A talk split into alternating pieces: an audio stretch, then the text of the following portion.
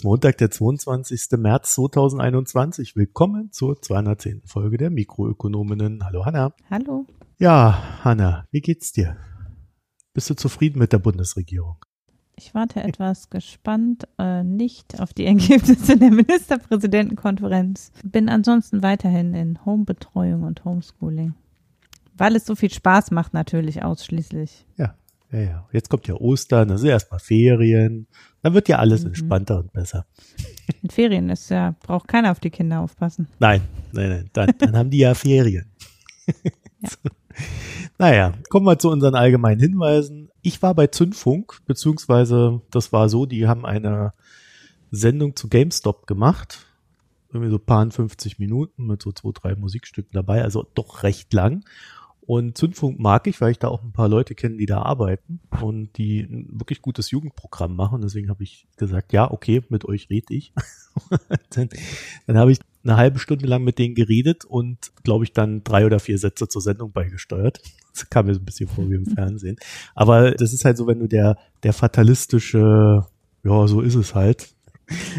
wenn du diesen Blick beisteuerst, dann, ähm, mhm. ja, dann kommst du am Anfang und am Ende. Äh, aber ist eine gute Sendung geworden, die das Ganze auch so ein bisschen in diese Betrachtung, ähm, also GameStop in diese Betrachtung Memes und Börsenhypes so ein bisschen äh, versucht hat, das Ganze miteinander zu verbinden und äh, dann noch so ein paar Jungs aus dem Reddit befragt hat. Also das war jetzt recht interessant. Wir verlinken euch das.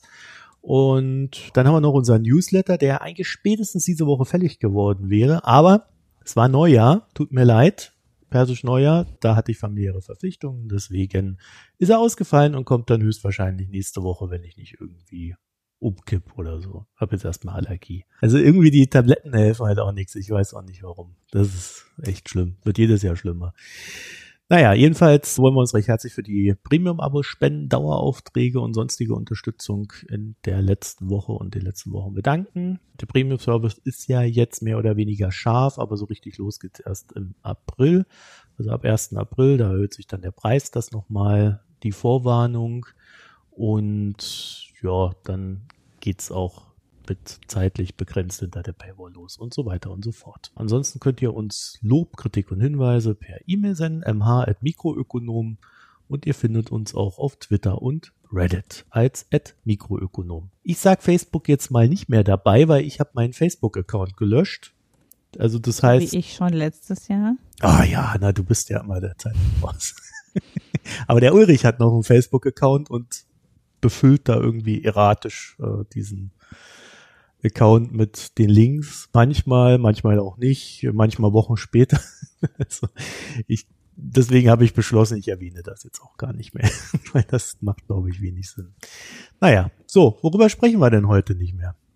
Äh, nicht. Ja, auf keinen Fall sprechen wir über Korruptionssumpf. Zumindest nicht, also ich rede gerne über Korruption in Entwicklungsländern, aber es, hier nicht. aber wir wissen, dass die, die der Korruption verdächtigt werden, sich gerne Willen kaufen. Darüber möchten wir aber auch nicht reden und über den. Das ist in Entwicklungsländern übrigens auch so. Deswegen habe ich das erwähnt. Ja.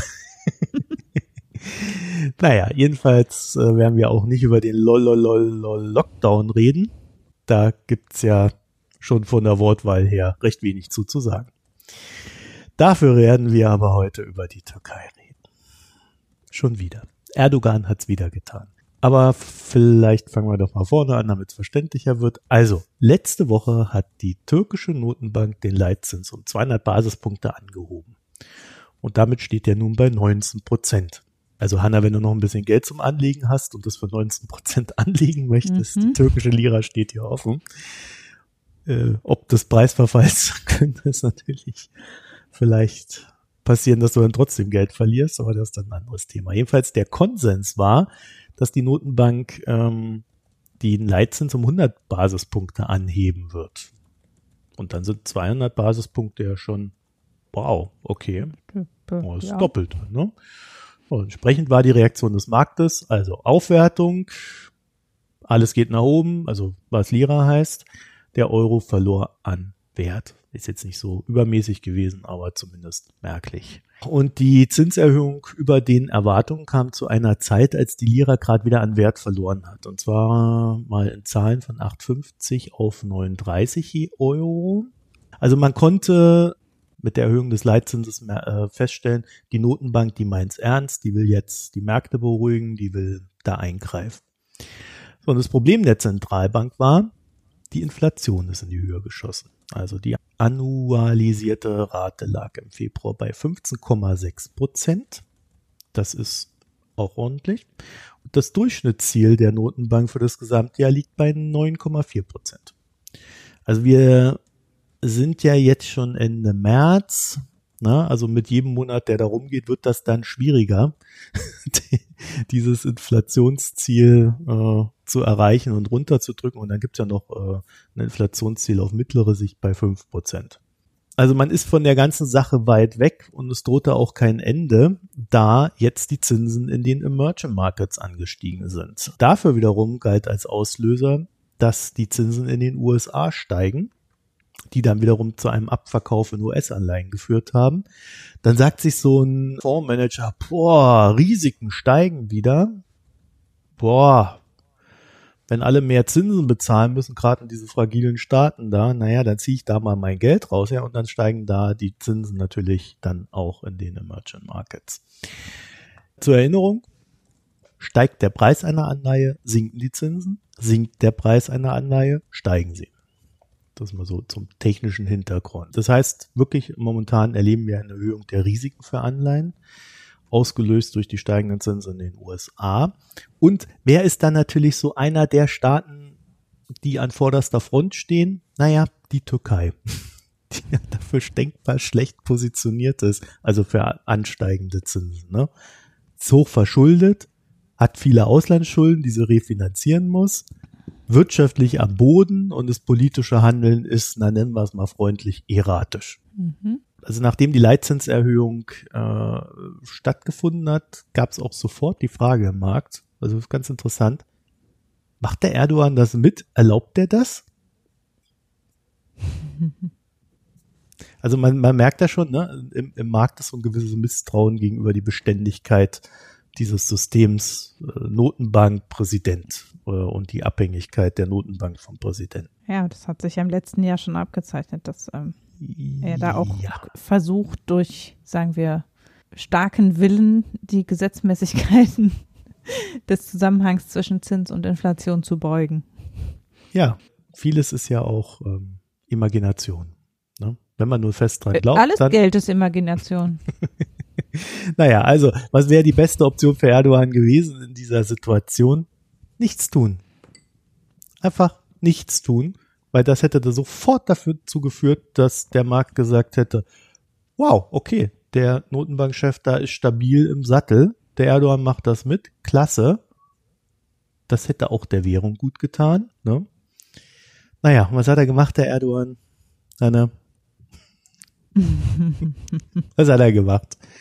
Ja, er hat natürlich wieder versucht, äh, seinen Willen durchzusetzen. Ja, so kann man das auch funktionieren. Also er hat einen Notenbankchef gefeuert. Klar. Und zwar am Sonntag, also gestern. Das ist, guck mal, das ist so, wie wenn man äh, der Meinung ist, wenn man sich die Augen zuhält, ist man versteckt. So ähnlich ist es halt auch, wenn die Notenbank, wenn jemand anderer die Notenbank führt, dann macht die Notenbank wieder, was sie soll. Ja, wahrscheinlich ist es in dem Fall ja vielleicht auch so.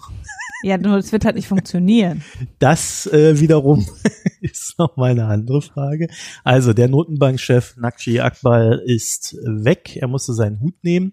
Der Mann ist ja erst seit November da. Ne? Das muss er ja mal dazu sagen. Es ist jetzt nicht so, dass der jetzt irgendwie drei Jahre. Verschleiß.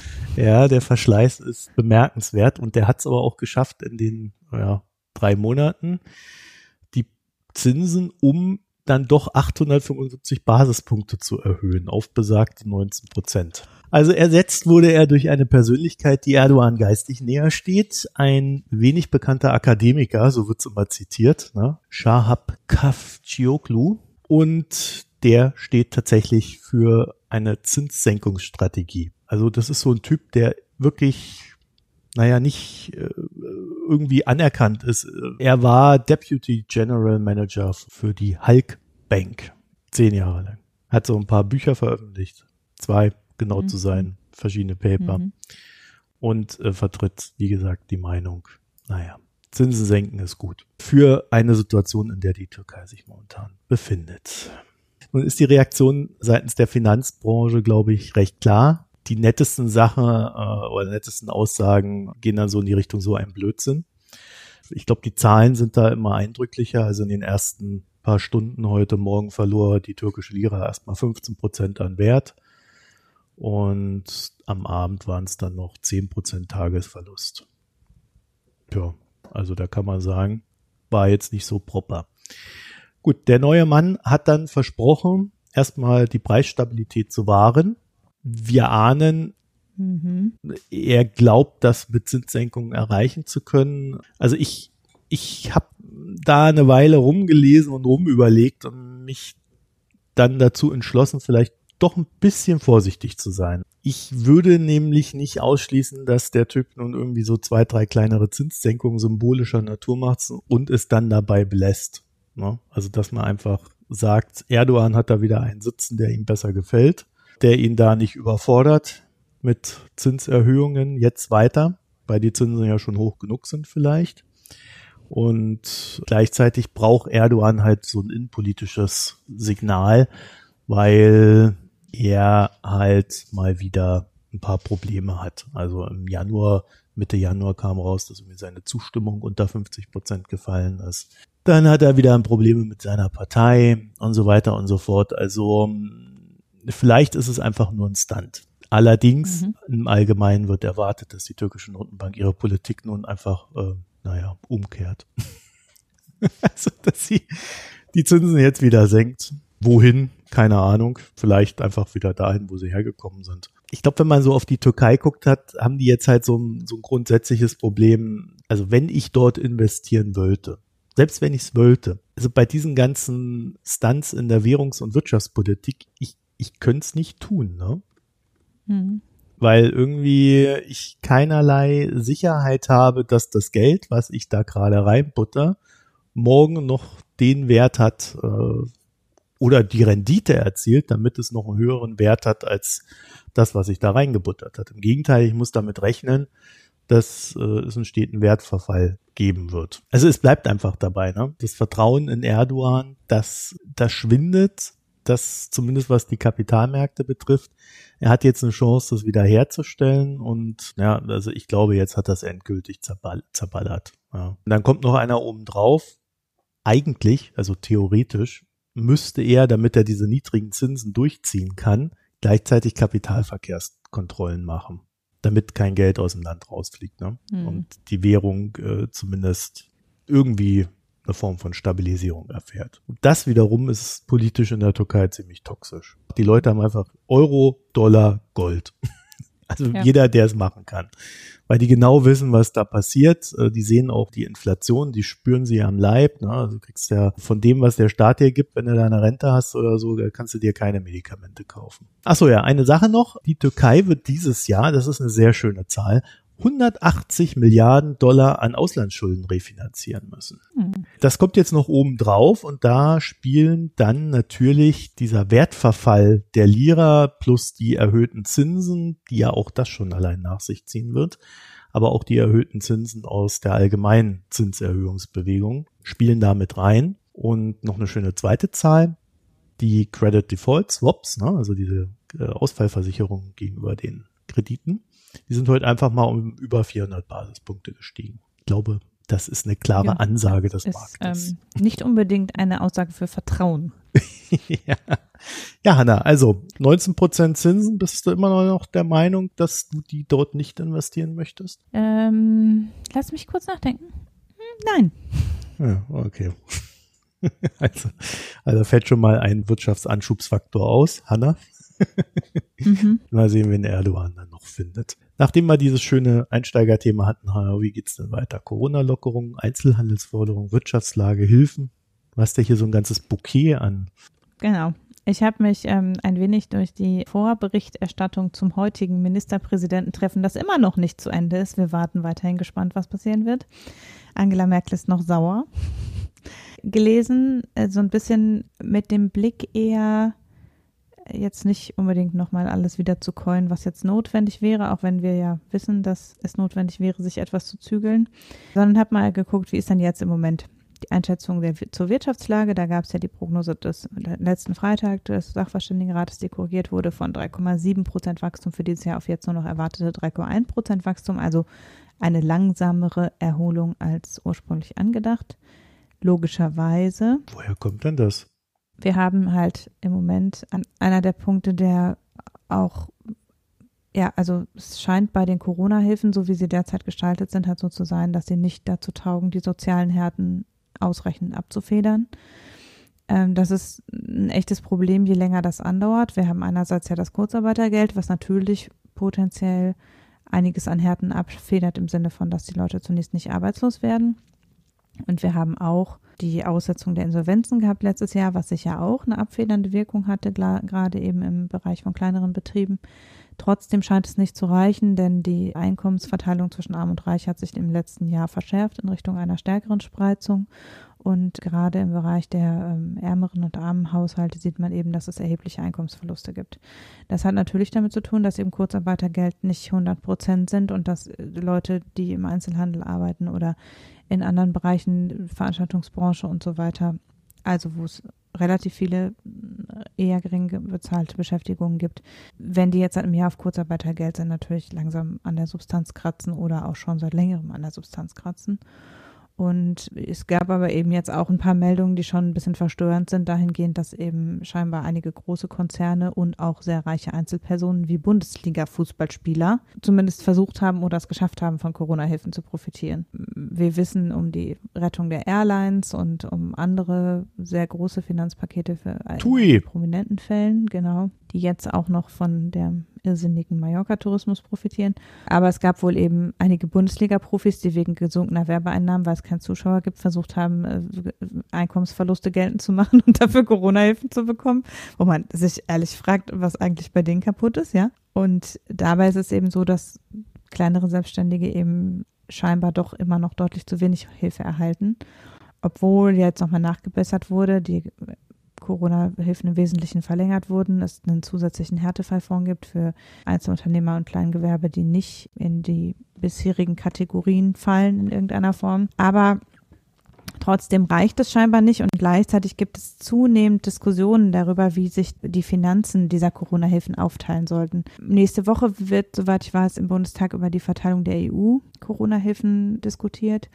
Durchaus umstritten, also um sicherzugehen, dass das alles so konform ist, weil es schon relativ stark ein Eingriff der EU in den Fiskalhaushalt am Ende ist. Wenn man eben sieht, da sind bestimmte Hilfen beschlossen worden, die letztlich durch die Länder finanziert werden müssen. Das heißt, die Fiskalpolitik ist unmittelbar von der EU beeinflusst. Das ist halt ein großer Schritt in Richtung Fiskalunion. Da bräuchte es für die Bundesregierung eigentlich eine sehr solide Mehrheit, um das zu beschließen, weil das durchaus natürlich, es wäre zumindest gut, sie würden noch andere Parteien nur die Regierungsparteien mitnehmen weil das schon ein ziemlich großer Schritt ist, jetzt so was europäische Politik anbelangt. Und nebenher diskutiert der Bund jetzt seit November mit den Ländern darüber, wie die Länder sich an der Corona-Hilfen-Geschichte beteiligen, denn bisher tun sie das so gut wie gar nicht.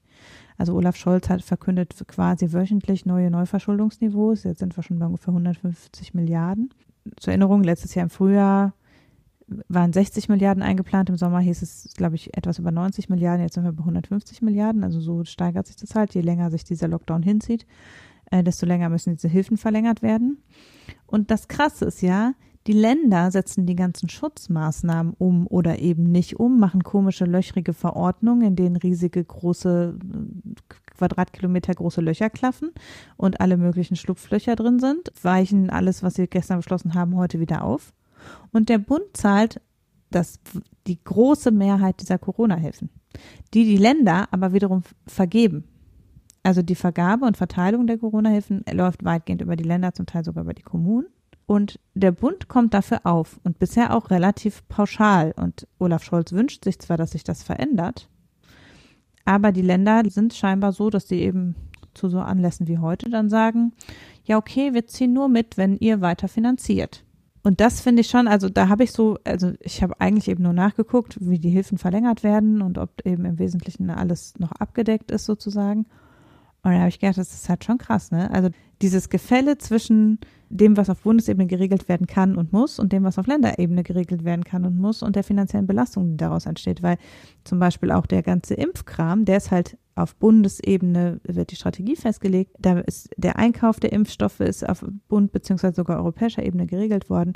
Wir haben eine nationale Impfstrategie und dann haben wir eine furchtbare Fragmentarisierung auf Länder oder hier in NRW zum Beispiel ja auch noch in Nord und Süd unterteilt, wo jede Region das so macht, wie sie möchte. Überall wird es anders organisiert und nichts ist an der Nationalstrategie ausgerichtet. Und irgendwie hat sich, glaube ich, da diese Ministerpräsidenten haben sich über diese Corona-Pandemie jetzt also so institutionalisiert im Grunde als Entscheidungsgremium, weil eben in diesem Rhythmus von Infektionsschutzgesetzverordnungen äh, das Ganze ja scheinbar gemacht werden muss. Also es gibt ja keine Möglichkeit, dass Angela Merkel jetzt einfach für ganz Deutschland einheitliche Sachen beschließt.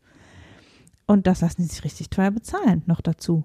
Die verhalten sich wie die letzten Deppen, machen alles immer schlimmer und immer teurer und lassen sich das dann auch noch vom Bund bezahlen. Also, wenn ich Olaf Scholz wäre, ich, also wirklich. Klingt nach Ich habe so ja sonst selten Mitleid mit ihm, ne? Mhm. Aber, Der klingt nach so einem System voller Fehlanreize, ne? ja, ja, genau. Also es ist, im Grunde machen halt die Ministerpräsidenten machen lockere Versprechungen und im besten Fall wirken sie noch wie die entschlossenen Handelnden oder eben wie die, die der Wirtschaft was ermöglichen und tragen aber am Ende, also die tragen für ihren Landeshaushalt und diese Sachen viel weniger die Konsequenz, als der Bundeshaushalt das tut. Und äh, da ist es dann schon, dass der ein oder andere auf die Idee kommen kann, dass seine Handlungen keine Konsequenzen haben. Ist natürlich in solchen Systemen wird man darin noch die ganze Zeit bestärkt. Weil ich habe wirklich den Eindruck, dass sie langsam vergessen haben, dass ihre Handlungen Konsequenzen haben. Also wenn man so Sachen liest, wie das jetzt die nördlichen Bundesländer fordern, dass doch bitte kontaktarme Reisen in ihren Tourismusländern erlaubt sein sollen, während wir eben darüber reden, dass man eventuell eine Ausgangssperre hat und außerdem nicht eine andere Person mehr treffen darf oder so, dann äh, wird eben gleichzeitig gesagt, aber man muss doch bitte an die Ostsee fahren dürfen, kontaktarm, ne, so. Ja, also ich muss aber auch sagen, äh, der Bund, wenn gerade wenn er das Geld gibt, könnte auch einfach sagen, nein. Ja, ich weiß nicht, das, ob er das kann tatsächlich. Na doch, also ich denke schon, dass eine Merkel mit einer ganz anderen Sprechart an die Sache rangehen könnte. Und das Interessante ist, dass sie es nicht tut. Was mich halt bis heute irritiert, ist dieses, äh, war das beim letzten Mal oder beim vorletzten Mal, wo es dann hieß, ja, Angela Merkel ist sauer. Sie überlegt, ob sie jetzt eine, eine Notiz in die Vereinbarung reinschreiben lässt, dass sie sauer ist.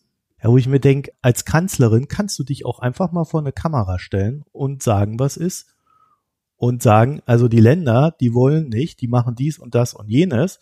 Der Bund soll das bezahlen, also das, was wir jetzt gerade besprochen haben. So funktioniert das nicht. Wir haben hier eine Pandemie, wir müssten da, da, da. Aber wann, waren die das letzte Mal vor der Kamera im Sinne von, ich erkläre mal hier meinem Volk, was passiert? Also ich weiß nicht, auf mich wirkt das eher so, als ob die keinen Bock mehr hat. Ja, ich habe auch den Eindruck, sie ist ein bisschen abgetaucht. So in der letzten und vorletzten Ministerpräsidentenkonferenz wirkt es so, als ob sie deutlich weniger auch noch ihre Position durchsetzen konnte. Letztes Mal habe ich schon gedacht, sie könnte ja einfach da rausgehen und ihre Meinung sagen. Also könnte sagen, Mhm. ich habe das nicht zu entscheiden, aber ehrlich gesagt, für mich gestaltet sich das so und so. Ich finde zusätzlich, dass eben in der Kommunikation insgesamt sowieso sehr viel schief läuft. Also, dass eben nach wie vor, was Angela Merkel auch machen könnte, wäre zum Beispiel sich die No-Covid-Strategie für sich persönlich quasi als ich möchte das gern vertreten, adoptieren und entsprechend erklären und kommunizieren. Der Bund könnte da schon sehr viel mehr in diese Richtung an Kommunikation leisten und zum Beispiel auch anregen, dass Kommunen, die dazu willens sind oder Landkreise, die dazu willens sind, sich vernetzen können. Und solche Sachen. Der Bund hätte natürlich auch über jetzt diese Maskensache, übers Impfen sich profilieren können an manchen Stellen und eben wirklich was reißen können und hat es versäumt. Also Jens Spahn insbesondere, bei denen wir ja nicht sprechen wollten. Also man muss eben sagen, dass natürlich auch am Ende Angela Merkel auch versäumt hat, das eine oder andere zur Chefinnen-Sache zu erklären. Impfstrategie und solche Dinge persönlich in die Hand zu nehmen oder zumindest zu kommunizieren. Ich nehme mich dessen persönlich an. Und da aber auch eben Jens Spahn sehr im Mittelpunkt stand und es halt nicht besonders gut dasteht jetzt so alles in allem. Und das ist natürlich wiederum auch ein Machtinstrument, was dann wieder die Ministerpräsidenten haben, zu sagen, ja, Moment, aber solange das hier mit dem Impfen nicht läuft, läuft wo ist denn hier die Perspektive? Also es schaukelt sich natürlich auch so ein bisschen hoch und das macht das Ganze so verheerend am Ende. Aber ich habe wirklich den Eindruck, die Ministerpräsidenten treiben immer noch sehr, also das hat man jetzt hier in NRW in letzter Zeit mit der Diskussion um Schulen wieder stark gesehen, dass halt da immer noch deutlich parteipolitische Spielchen getrieben werden, wo Angela Merkel sich schon auch hinstellen könnte und sagen könnte, ehrlich gesagt, Jungs, es ist hier nicht die Situation für parteipolitische Spielchen. Ne? Hm. Und das aber, also eine derart klare Ansage vermisst man schon, das muss man sagen. Und ich habe auch den Eindruck, zwischen den Ministerpräsidenten haben sich mehr Fronten aufgemacht. Ne? Also es ist eher so ein das, den schmalen Grad zwischen Entschlossenheit und Wirtschaftsfreundlichkeit, äh, wo immer mal der eine, mal der andere sich besser profiliert. Und das macht es natürlich noch schlimmer, wenn es da so einen Profilierungskampf gibt. Krass finde ich, dass es immer noch Beteiligte gibt, die das immer noch unterschätzen. Also der Handel hat in den letzten Tagen einen Brief an die Ministerpräsidenten geschrieben, in dem er sagt, es muss eine, äh, eine Abkehr vom Inzidenzwert geben.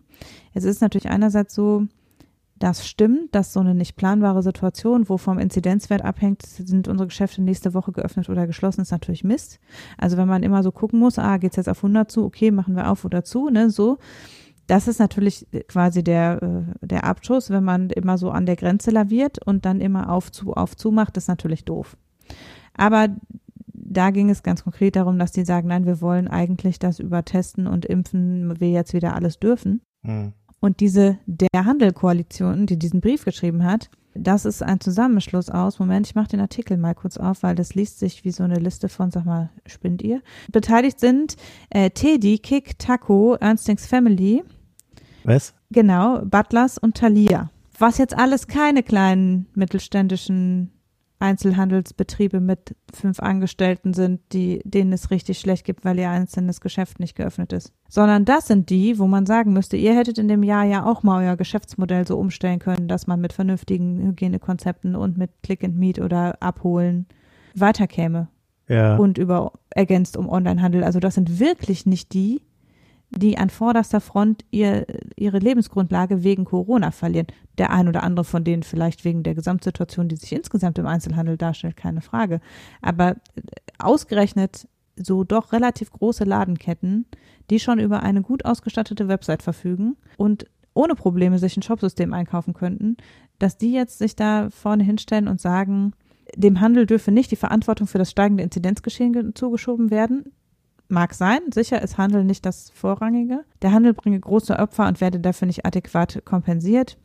Verfahren wie Click and Meet sollten weiterentwickelt werden, aber bitte ohne Kopplung an Inzidenzwerte. Mhm. Und sie seien dafür eben eher sich auf das, was jetzt Strick ja auch schon seit ein paar Wochen als Agenda verfolgt, auf intensivmedizinische Auslastung und Todeszahlen zu konzentrieren. Auch der Bundesverband der mittelständischen Wirtschaft betonte die einseitige Fixierung auf den Inzidenzwert.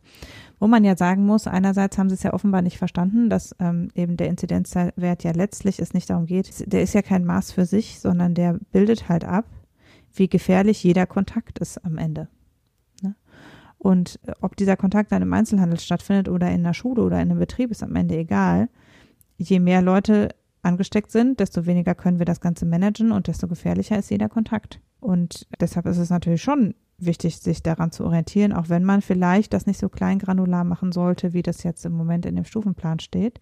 Dann steht nämlich da gleichzeitig drin, etwa jedes fünfte Unternehmen in Deutschland bietet im Moment Mitarbeitern regelmäßige Corona-Tests an. Da ist noch Luft nach oben, würde ich sagen, um die, die Wirtschaft sicherer zu machen. Also, ne, das ist halt auch Homeoffice Firmen, die nicht komplett im Homeoffice sind oder auch nur, in Teilen, gibt es auch immer noch relativ viele. Also ja, das scheint mir auch ein bisschen unausgewogen, da eben in die eine Richtung zu argumentieren und da durchaus Druck auf die Ministerpräsidenten zu machen, die natürlich dafür anfällig sind. Genauso wie der Städte- und Gemeindebund, der sich auch dafür ausgesprochen hat, nicht mehr sich am Inzidenzwert zu orientieren. Auch da, sie sind natürlich dafür anfällig, wenn da so ein paar Handelsketten sich zusammentun und einen weinerlichen Brief schreiben. Ne? Das ist halt so ein Grundunverständnis davon, auch dass Leute jetzt ja nicht wie verrückt shoppen gehen werden, nur weil sie es wieder dürfen. Also vielleicht schon, aber dann fällt es uns wieder auf die Nase. Also ja, ich, ich sehe nicht so richtig, wo da die Logik ist. Aber scheinbar, und das ist halt so eine Kommunikationsaufgabe. Das könnte Angela Merkel halt schon irgendwie besser hinkriegen, finde ich. Ja, ich bin, ich bin schon länger etwas äh, arg sprachlos. also, also, also ich verstehe ja grundsätzlich, dass es unterschiedliche Ansichten zur Welt gibt. Alles in Ordnung. Ich verstehe auch, dass man verschiedene Strategien fahren möchte und so weiter. Also auch, auch das ist für mich völlig in Ordnung. Aber so grundsätzlich äh, dieses, dieses Rumgeeier, also dass das oberste Ziel nicht ist, die Pandemie wegzukriegen, sondern irgendwie irgendwelche Interessen zu vertreten, das irritiert mich schlichtweg. Also da komme ja. ich irgendwie nicht so richtig klar mit. Ja, und was, glaube ich, oft vergessen wird, ist, dass es nicht nur darum geht, ob die konkrete Situation jetzt besonders schlimm ist. Also ja, Einzelhandel ist bestimmt nicht so gefährlich wie im Betrieb oder in der Schule. Aber wenn signalisiert wird, du kannst wieder einkaufen gehen, ist der Schritt zu, du kannst wieder zehn Leute auf deiner Terrasse treffen und du kannst auch wieder Sport mit Kontaktsport treiben, ist halt nah. Also es geht halt darum, wenn man solche so anstreben möchte, dass man zum Beispiel im Handel wieder relativ normale Verhältnisse hat, muss man das mit einer Kommunikation verbinden, die sehr klar sagt, das ist kein Entwarnungssignal. Und das ist halt das, was nicht passiert. Wir nehmen hin, dass schon, wenn über Lockerungen nur gesprochen wird, die Leute nachlässiger werden. Und zwar, auch das ist ein Muster, das zeigt sich jetzt seit einem Jahr. Dass jedes Mal, wenn auch nur die Ministerpräsidenten sagen, wir erwägen demnächst in vier Wochen auf ein anderes Modell, schwupp. Mhm. Ja, ja. Ne, dann sofort ist wieder, äh, werden die Leute wieder, nehmen sie vielleicht den nächsten oder übernächsten Kontakt nicht so genau. Und das sind halt schon die Kommunikationskanäle, wo man vielleicht nochmal was drehen oder besser machen könnte. Und das wird aber, ne, auch der Handel könnte ja letztlich kommunizieren, weil wir sozusagen diesen Vertrauensvorschuss kriegen, unterstützen wir aber durch Werbekampagnen, durch entsprechende Sachen besonders stark darauf hinzuweisen, dass wo immer es möglich ist, eben entsprechend vorsichtig vorgegangen werden muss oder machen eben, fügen uns dafür eben da rein, dass wir jetzt Click and Meet machen oder was weiß ich, ne? Mhm. Aber da ist auch zu wenig so taktieren, glaube ich, immer noch dabei in, in solchen Verhandlungen wiederum. Aber immerhin, sozusagen die Überleitung, die du dringend brauchst. China zeigt uns, wie es auch sein könnte. Denn China reißt uns nämlich noch mit raus. Uns ging es nämlich wirtschaftlich sehr viel schlechter, wenn die Nachfrage aus China nicht wieder brummen würde. Wir haben es jetzt verkackt mit der wirtschaftlichen Erholung, aber dafür zeigt der Rest der Welt uns mit seiner Nachfrage, halten sie uns wenigstens noch ein Ärmchen hin.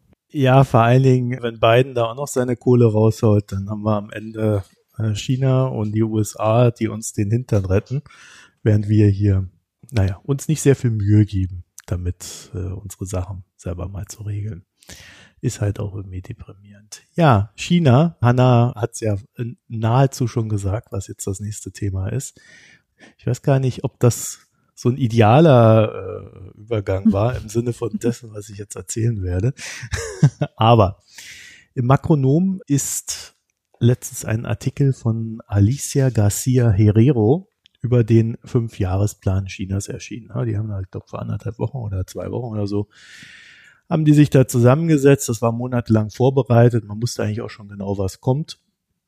Und haben dann so rausgehauen, was sie die nächsten fünf Jahre alles planen. Kleiner Einschub. In Sachen Umwelt viel weniger, als man sich erhofft hatte. Was jetzt aber auch nicht wirklich überraschend ist. Der Artikel war so weitestgehend im Einklang mit den internationalen Kommentatorinnen und Kommentatoren. Also da war jetzt auch nichts äh, sonderlich Großartiges dabei. Ich habe mich nur über eine Sache gewundert. Und zwar hat die Autorin sich selber wiederum gewundert über das Wachstumsziel von sechs Prozent, das China nach außen gegeben hat, weil die Wachstumserwartungen der Analysten und äh, IWF, äh, Weltbank und was es da alles gibt, das liegt so irgendwo bei sieben bis zehn Prozent, also über den sechs Prozent. Der IWF hätte da zum Beispiel 8,1 Prozent erwartet. Und da hat sie eine These entwickelt und die These ist ungefähr so, dass China an 6 Prozent für das Wachstum in 2021 ansetzt, weil es ja auch noch 2022 gebe.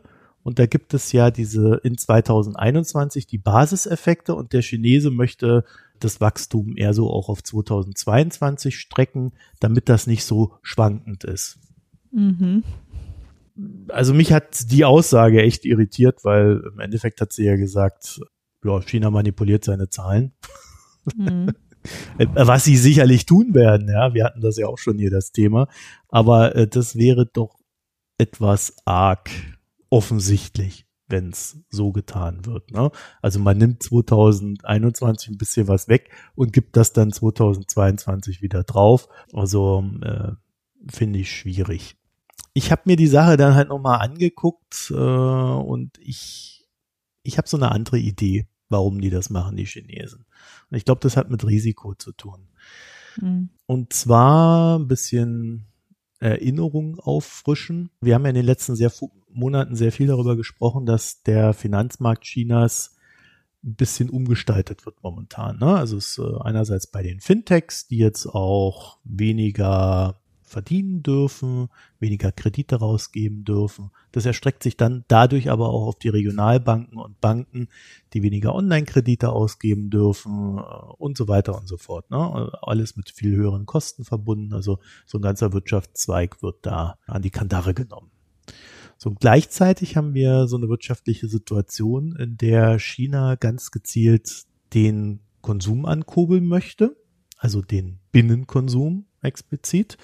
Das Ganze nennt sich dann das System der zwei Kreisläufe ja, oder auch Dual Circulation genannt. Und dahinter steckt ein, naja, recht simpler Vorgang. Ne? Also die chinesische Regierung hat durch Donald Trump spätestens gelernt, dass sie ihre Wirtschaft nicht nur auf dem Pfeiler des Exports aufbauen kann, weil wenn dann irgendeiner austickt und keinen Bock mehr hat und der auch noch groß ist, dann fehlt dir plötzlich ein ganz großes Stück vom Kuchen. Dann geht China schlecht und das möchte China nicht. Deswegen ist halt so eine Bewegung hin, Binnenkonsum stärken. Also Konsum im eigenen Land, der dann auch für eine gewisse Nachfrage sorgt, damit für Wirtschaftswachstum und man hält das Ganze dann mehr in Balance. Man macht sich also nicht so stark abhängig vom Ausland. Außerdem ist es ja ganz nett, ne, weil man hat ja dann auch gleich wieder so eine wirtschaftliche Waffe in der Hand. Also man kann andere, die vielleicht viel stärker von einem abhängig sind, dann wieder eher zwingen, ohne selbst viel zu viel abzugeben. So, und dann steht natürlich noch so diese Idee des Decouplings im Raum, ne? also äh, die Idee, dass die USA und oder Europa ja, ihre Produktion wieder komplett ohne China machen und keinen Bock mehr auf China haben und woanders hingehen. Halte ich jetzt nicht für sehr wahrscheinlich, aber äh, zumindest steht es als Drohkulisse im Raum. Naja, auch hier wieder der gleiche Effekt, ne? Äh, stärkere Wirtschaft nach innen heißt auch unabhängiger nach außen. Zumindest wirkt es kompensierend. Hinter der ganzen Idee steckt mal wieder der Vizepremier Liu He, und die Aktionen gegen die Fintechs, die ja vor allen Dingen der Notenbank zugeschrieben wurden, die dann eher so mit Xi Jinping äh, gehandelt haben soll. Ja, und jetzt gibt's halt noch mal eine weitere Kampagne, über die wir hier reden wollen. Und die wird jetzt wieder dem Vizepremier Liu He zugeordnet. Und da geht es darum, dass China plant, den Kreditboom einzuschränken. Und das passt ja eigentlich auch ganz gut zu dieser Fintech-Geschichte und äh, der Online-Kreditvergabe und den ganzen Kram. Und das wäre dann so ein weiterer Pfeiler in Sachen, wir versuchen mal unsere Kreditmärkte in den Griff zu kriegen. Es ist immer bei diesen ganzen Geschichten nicht so ganz klar, in welche Richtung es geht, bis diese Richtung gegangen ist. Ne? Also deswegen bei manchen Sachen stochern wir da einfach im Dunkeln. Aber äh, scheinbar hat die Führungsebene in China tatsächlich beschlossen, so, jetzt geht's los. Und hier geht es jetzt speziell um den Bereich der Schattenbanken. Also zur Erinnerung, Chinas große Banken, das sind die Dinger, denen der Jack Ma eine Pawnshop-Mentalität äh, zuge zugerufen oder zugeschrieben hat. Die tun sich tatsächlich sehr schwer, Kredite an kleinere Unternehmen zu geben. Wir hatten das mal in irgendeiner Folge. Das ist schlichtweg ein Problem, wenn du ein kleines Unternehmen bist und wachsen willst, du kriegst von denen kein Geld viel zu hohes Risiko, ach, kann man nicht machen. Nee. Und trotzdem willst du ja als Unternehmen wachsen. Und die Marktreaktion darauf war ziemlich klassisch. Naja, Privatfinanzierung. Ne? Also äh, Peer-to-Peer-Lending, also Kreditvergabe von Privat zu Privat. Das meint Firmen, die Kredite vergeben, aber ebenso auch Privatpersonen, die über Leihplattformen Geld zusammenwerfen und dann ne, für eine recht hohe Rendite dieses Wachstum finanzieren. Das Problem bei der ganzen Geschichte ist natürlich wie immer hohe, hohe Rendite, hohes Risiko.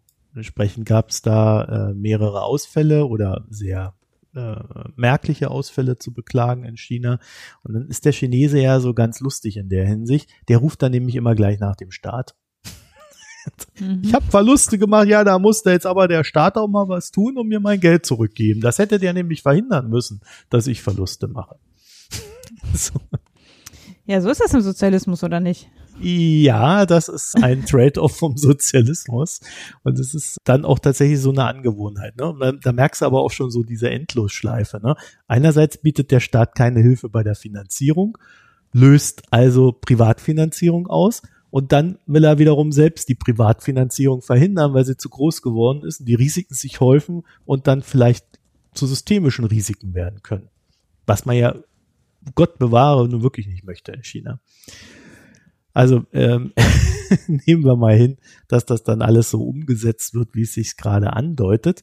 Also äh, dass jetzt auch noch die Schattenbanken, wenn nicht wegreguliert werden, dann doch sehr stark reguliert werden, also dieser ganze Sektor. Und äh, dann haben wir tatsächlich eine sehr spannende Situation in China, nämlich, dass immer weniger Finanzierung für kleinere und mittlere Unternehmen vorhanden sein wird. Und gleichzeitig werden auch Konsumentenkredite gekürzt. Das wären ja dann diese Online-Kredite. Also es bleiben dann Kredite für Infrastrukturbauten, die dann so die Wirtschaft ankurbeln sollen. Dann haben wir noch äh, so, so Effekte wie produktionsbedingte Exportbeschränkungen für Chips und Co., die auch noch ins dritte Quartal anhalten werden. Also es gibt so ein, so ein Mischmasch aus Risiken, der tatsächlich dafür sorgen kann, dass China dieses äh, sogenannte Potenzialwachstum nicht mal ansatzweise wird ausschöpfen können. Und vielleicht antizipiert der chinesische Staat das bereits, weil er ja selber ja weiß, was er tun wird in den nächsten Monaten. Ja, und da könnte es dann natürlich sein, dass ein Wachstumsziel von sechs Prozent vielleicht schlichtweg realistisch ist. Vielleicht. Oder zumindest, man will halt nicht nach unten korrigieren im Zweifel. So wie jetzt bei uns.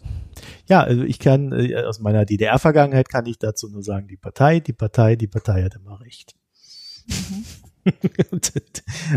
also die Regulierung in China wird natürlich nicht von jetzt auf gleich stattfinden. Ne? Das sind immer Prozesse, die da über Monate, wenn nicht sogar Jahre laufen. Also auch bei den Fintechs geht das jetzt gerade erst los. Da erwartet man, dass da nächstes Jahr, also Mitte nächsten Jahres, die Regulierung vollends greifen wird. Dann geht's auch gerade los gegenüber den Internetunternehmen allgemein. Da wurde jetzt eine Liste rausgegeben, welches Unternehmen auf welche Daten zugreifen darf oder welcher Sektor auf welche Daten zugreifen darf. Auch eine total spannende Geschichte. Äh, am Ende darf natürlich nur die Partei auf alle Daten zugreifen. Aber da sind so ein paar Sachen, wo man einfach merkt, äh, so die Goldgräberstimmung, die da herrschte, die geht halt raus. Und mhm. da sehe ich dann auch das im Einklang mit den sechs Prozent. Ich glaube, es ist vielleicht auch marketingmäßig schlau, mhm. sich aus diesem Asian Tigers Erzählung so ein bisschen zu verabschieden. Also letztlich ist ja mit Wachstumsraten von 8 bis 12 Prozent äh, fällt man halt in eine bestimmte Gruppe von Ländern, die eben äh, noch in einem aufstrebenden Pfad sind. Und wenn man in eine Wachstumslage von, sagen wir, 5 bis 8 Prozent sich irgendwo einsortiert, dann ist man so, dann kommt man im etablierten Bereich an irgendwann. Mhm. Und es ist schon auch eine Frage sozusagen, ähm, die lässt sich besser vereinbaren mit etwas vorsichtigeren Wachstumsprognosen zum Beispiel. Also ich glaube, es ist nicht mehr, es ist in der Außenwirkung sind so ganz hohe äh, Wachstumsziele und auch Wachstumsrealisierungen gar nicht mehr unbedingt das, was dem der Anspruch des Bilds, den China in der Welt transportiert, entspricht. Und ne, das ist eben auch dieses so die Goldgräberstimmung und alles, ne, also auch die Art von Regulierung, die jetzt vorgenommen wird, geht ja alles so in eine Richtung, eine gewisse Verlässlichkeit und solche Sachen so ein bisschen auch mit zu transportieren. Mhm. Und es ist halt schon, das politische Gebaren nach außen, gerade das wirtschaftspolitische Gebaren, ist ja schon auch viel auf die Wirkung ausgelegt. Und nach innen durchblicken wir ja eh zu wenig, wie, ähm, wie es wie die Darstellung nach innen ist am Ende an vielen Stellen. Mhm. Aber nach außen ist es eben schon so, ist ja das, was China in den letzten Jahren macht, eher so ein, wir wollen ernst genommen werden. Ja. Ja, sie sehen sich jetzt auch äh, nicht mehr als Entwicklungsland, ne? Also die mm, sind jetzt, äh, genau. äh, sehen sich jetzt selber schon so äh, die Stufe höher und kurz vor der Machtergreifung. Böse formuliert. Das kann schon sein, dass auch das da mit eine Rolle spielt. Auf alle Fälle merkt man den Willen zur Macht, ja, wie man das ja mm. so schön nennt. Ja, hatte ich so gar nicht, noch gar nicht drüber nachgedacht. Gut, dazu würde uns dann noch eure Meinung interessieren, weil wir, wir gehen jetzt nämlich in den Gesellschaftsteil. Ich habe keinen Pick herausgefunden. Hast keinen Pick? Ah. Ja, ich habe, ich habe einen Pick. Äh, ich habe, Darüber hat musste ich schon sehr grinsen. ja, wieso? Wieso musstest du Ich denn? fand es ganz schlimm. Aber Ich fand es ganz schlimm. Echt? Hast du es ganz gesehen oder? Nee, nee, nee. Ich habe nach kürzerer Zeit ausge, äh, bin ich ausgestiegen. Ja, war, war ein Fehler, Hanna. es geht um The Man in the High Castle. Eine Amazon-Serie, ist die erste Amazon-Serie, die ich gesehen habe. ich habe das vorher auch nie gemacht.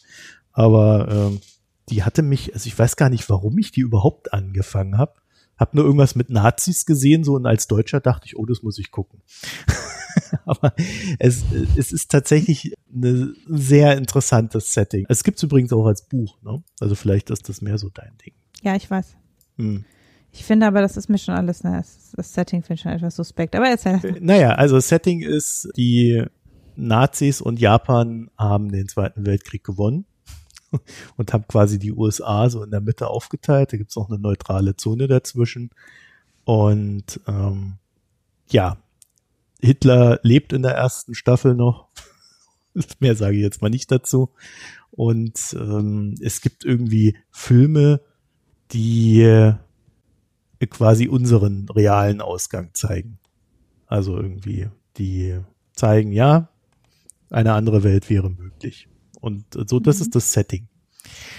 Und ich war da am Anfang auch so ein bisschen, boah, ja, will ich das jetzt sehen da so mit den Nazis? Und irgendwie hat's mich reingezogen, weil die Serie so, einen- so einen ganz eigenen Rhythmus hat, der, der irgendwie völlig anders ist, als ich es gewöhnt bin von Serien. Und zwar arbeiten die sehr viel mit Weglassung von Informationen, erzeugen dadurch eine gewisse Spannung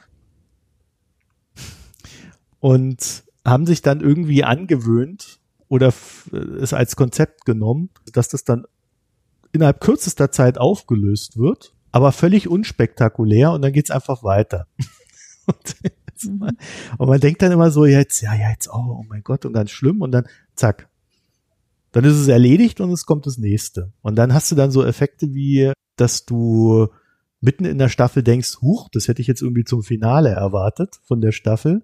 Und da wird das mal kurzerhand innerhalb von einer halben Folge abgeräumt und dann äh, geht, geht die Staffel weiter. Und man, da, da steht man echt so ein bisschen so da und denkt sich so, huch, was, äh, wie jetzt und, und wie, wie soll es jetzt weitergehen? Was ist jetzt das Finale? Und das fand ich tatsächlich extrem gut gemacht. Also das hat mich total angesprochen. Und äh, ich habe auch ein bisschen mit dem Szenario gehadert. Aber gerade, also ich habe alle vier Staffeln gesehen. Ich habe mich hier abends immer, wenn ich nicht mehr denken konnte, habe ich mich dann vom Bildschirm geknallt. Und die letzten Wochen. Und also ich finde, es ist extrem gut eingefangen in dieser Serie, dass dieses Nazi-Sein nichts Spezielles ist. Also, dass das jederzeit einfach kippen kann und wir wieder in diese Richtung tendieren. Also nicht das, was äh, irgendwie meine Generation so in der Schule immer gelernt hat, der, der, der böse Nazi, das ist ein ganz schlimmer und, und, und wie konnten die Leute nur, sondern in der Serie merkst du richtig so dieses Hannah Arendt-Denken, dass das, das ist einfach nur etwas, wo die Menschen abbiegen müssen in eine falsche Einfach Richtung. normal, ja. Ja. Das stimmt. Mhm. Und, und das ist total spooky, wenn man das guckt. Also äh, man, man kann da schon Angst bekommen. Aber ich glaube, es ist so auch, ähm, also man muss ja dazu sagen, die Serie hat 2015 angefangen und 2019 geendet. Also die ist voll in dieser Donald Trump-Zeit entstanden. Ne? Also ich fand das extrem gut gemacht und dann fand ich auch die, wie, wie sie die Japaner da eingebaut haben, extrem gut auch so diesen ganzen spirituellen Kram, der dann so mit reinfließt, weil es dann später Richtung äh, mehrerer Welten geht, äh, die dann auch bereist werden und so weiter. Also das ist schon echt, echt, echt gut gemacht. Man kann sich da dann auch noch so ein bisschen reinlesen in den spirituellen Hintergrund. Ja, was aber total schlimm war in dieser Serie, aber wenn ich ein Ami gewesen wäre, hätte es mich auch nicht gestört. Die Deutschsprecher sind echt scheiße. das ist kein Deutsch, was die genommen haben. Also das, das sind echt Amis, die Deutsch sprechen. Das Mhm. kannst du dir eigentlich nicht anhören, wenn du dann irgendwie, ich glaube, Eichmann taucht am Ende auf. Und der, der spricht so ein grausames Deutsch. Naja, das ist echt so ein, so ein Negativding, aber ja, also ich würde das empfehlen, mal reinzugucken, aber man braucht einen gewissen, also man muss einen gewissen Gruselfaktor abkönnen. Mhm. Ich habe doch noch was eingetragen. Ja, die sind übrigens mit. Heckler und Kochknarren ausgestattet worden. Mehr sagen wir dazu jetzt nicht an der Stelle. So, Hanna. Ja, ich habe doch noch was eingetragen. Äh, ich habe nämlich gedacht, ich trage dann mal eine Netflix-Serie ein äh, zum Ausgleich. Eine Serie, die äh, dieses Jahr, ähm, Anfang des Jahres quasi Premiere hatte auf Netflix, nämlich Mhm. Lupin. Ist, was ich jetzt gesehen? Ich hab's gesehen, ja. Ja. Ich finde, es ist wirklich eine sehr, äh, sehr coole Serie. So. Also einerseits, weil es eine sehr diverse Serie ist, Mhm. äh, muss man ja sagen, so von den Hauptcharakteren und so. Die Handlung ist, ist eine französische Serie, das muss man umgekehrt mögen. Also es ist, man merkt dem Stil sehr deutlich an, dass es eine französische Serie ist, finde ich. Und äh, die Handlung ist, dass ein, ja, zu Beginn des Films so, ja schon eher äh, 40-jähriger, glaube ich, Mann, sich die Romane um den Meisterdieb Arsène Lupin zur, zum Vorbild nimmt, um selbst so eine Ganoven-Karriere aufzubauen, die zum Ziel hat, den Tod seines Vaters zu rächen, der ähm, sich im Gefängnis umgebracht hat oder umgebracht wurde, man weiß es nicht so genau. Auf jeden Fall, der im Gefängnis umgekommen ist, nachdem er äh, wegen eines Verbrechens verurteilt wurde, das er nicht begangen hat, nämlich eines Juwelendiebstahls. Mhm. Und er wird dann quasi der Verbrecher, der sein Vater nicht war. Und zwar auf eine wirklich schon äh, sehr ausgefeilte Art und Weise mit ganz viel Verkleidung und sehr viel psychologischen Tricks. Am Ende schafft er eben, sich schon ein Teil dessen, was er sich vorgenommen hat, umzusetzen, indem er nämlich zum Beispiel an dieses Diamantkollier rankommt, äh, das sein Vater angeblich gestohlen hat und dann auch denjenigen, den er dahinter hinter diesem Komplott wähnt, ziemlich unter Druck setzt. Was ein bisschen schade ist, ist, dass die Serie, äh, die ursprünglich zehn Folgen haben sollte, in zwei Teile ausgestrahlt wird und der zweite Teil kommt erst jetzt im Sommer und ich finde, es bricht so ein bisschen abrupt ab nach den fünf Folgen, die jetzt schon ausgestrahlt worden sind. Ja, Also wenn man damit schlecht umgehen kann, sollte man vielleicht bis zum Sommer warten und dann alles in einem wegbingen. Also es ist schon ein krasser Cliffhanger, der da, glaube ich, eher unbewusst reingekommen ist, weil die Dreharbeiten unterbrochen werden mussten wegen der Pandemie, weil die im Louvre gedreht haben und das nicht mehr durften und deshalb ist eben ein Teil dessen, äh, der Dreharbeiten dann später durchgeführt worden und dadurch ist es dann jetzt eben in zwei Teilen äh, ausgestrahlt worden, weil dadurch sich äh, eben die Dreharbeiten so verzögert hatten und die Ja, Produktion. ja, das wusste ich noch nicht. Ich habe mich nur gewundert, äh, warum es A5 Folgen sind und warum diese fünfte Folge bei dieser wirklich exzellenten Serie doch sehr stark sich von den anderen Folgen unterscheidet. Also das fand ich auch ein bisschen schade und hätten, wir haben da vorher gar nicht so drauf geachtet und waren dann auch so ein bisschen in so "Hä, das ist jetzt aber ein Loch. so, also Ja. das ist echt ein bisschen schade, aber die, der zweite Teil kommt im Sommer. Also es ist ähm, Ja, jetzt nicht mehr so lang zu warten.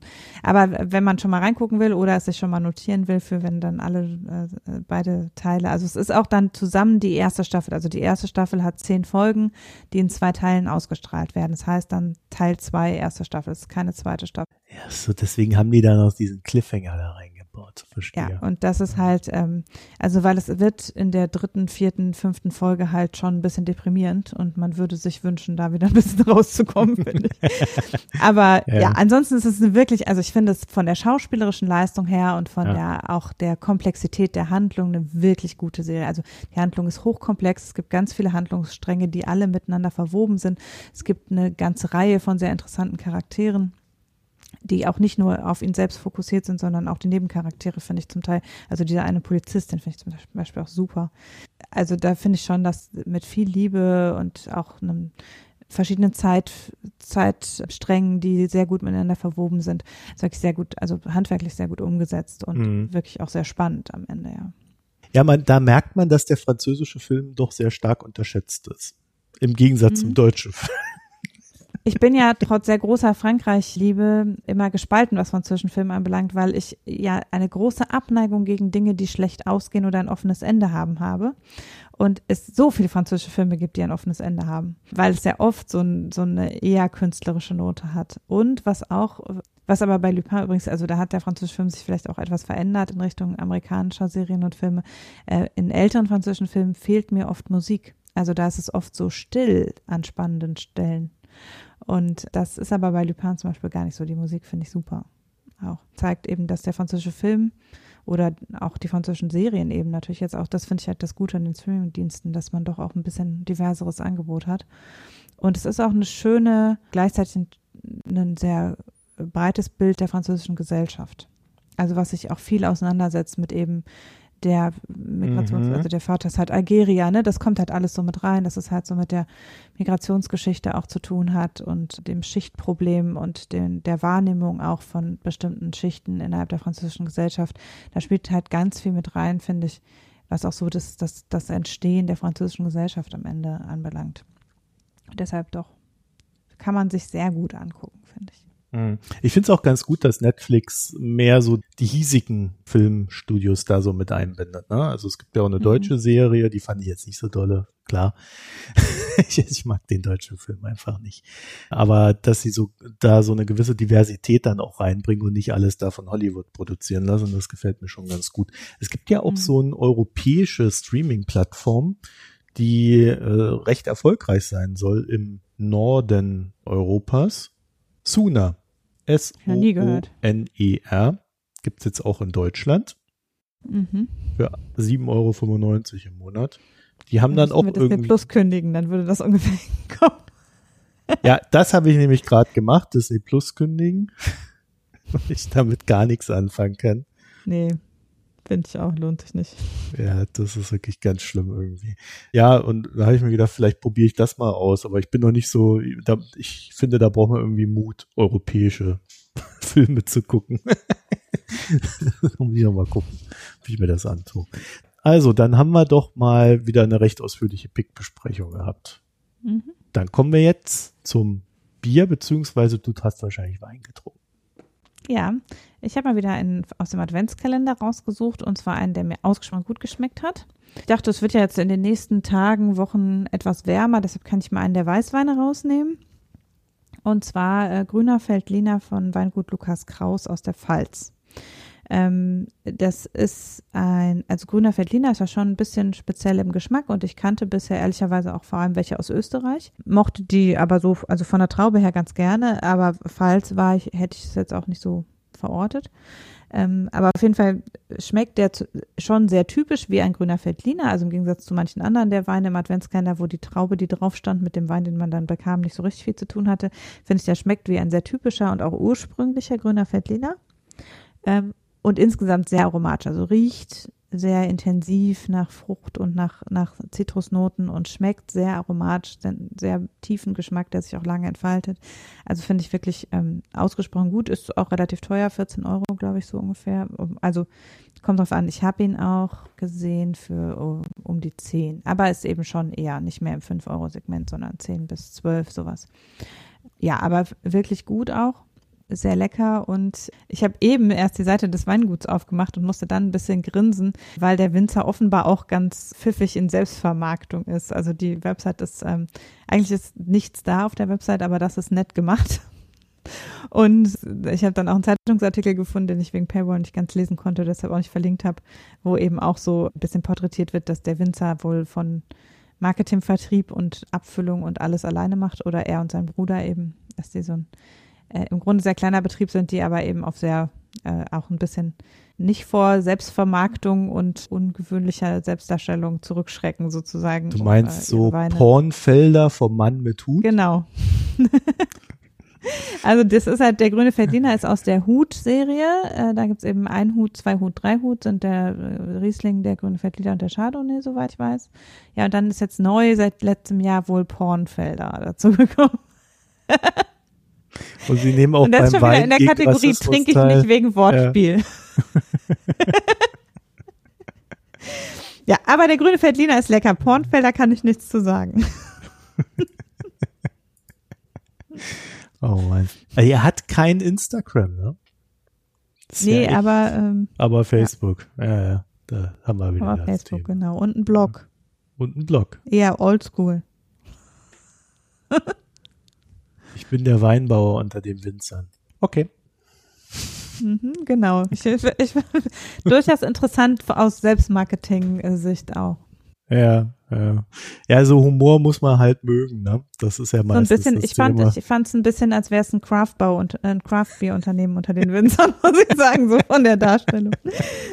Ja, aber da ist ja dieser Weinkalender da, der geht ja genau in diese Richtung. Das ist ja leider, das ist ja so ein Hipster-Wein. Ja.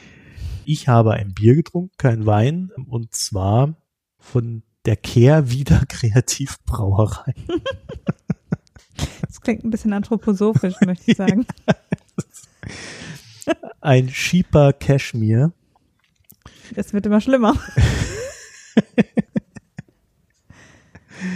Ich habe erst gedacht, das heißt Ship A, aber es ist tatsächlich äh, Sheeper gemeint. Also Ship A, weil IPA und so. Aber ja, vielleicht ist das, naja, egal, lass was.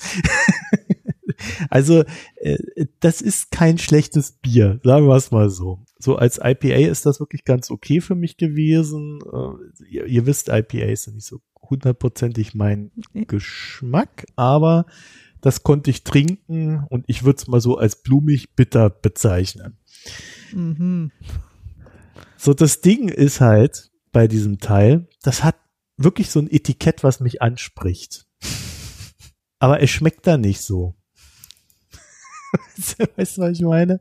Also, das hat so ein edles Etikett, äh, wo ich so dachte, ach, das ist aber hübsch und ja, so mag ich das. Naja, und dann war es dann irgendwie doch nicht so, so, so edel. Moment, ich muss mir das jetzt mal angucken. Ja, ist, ja, sehe ich, ist so ein Marco-Design. Was heißt das denn jetzt wieder? Also,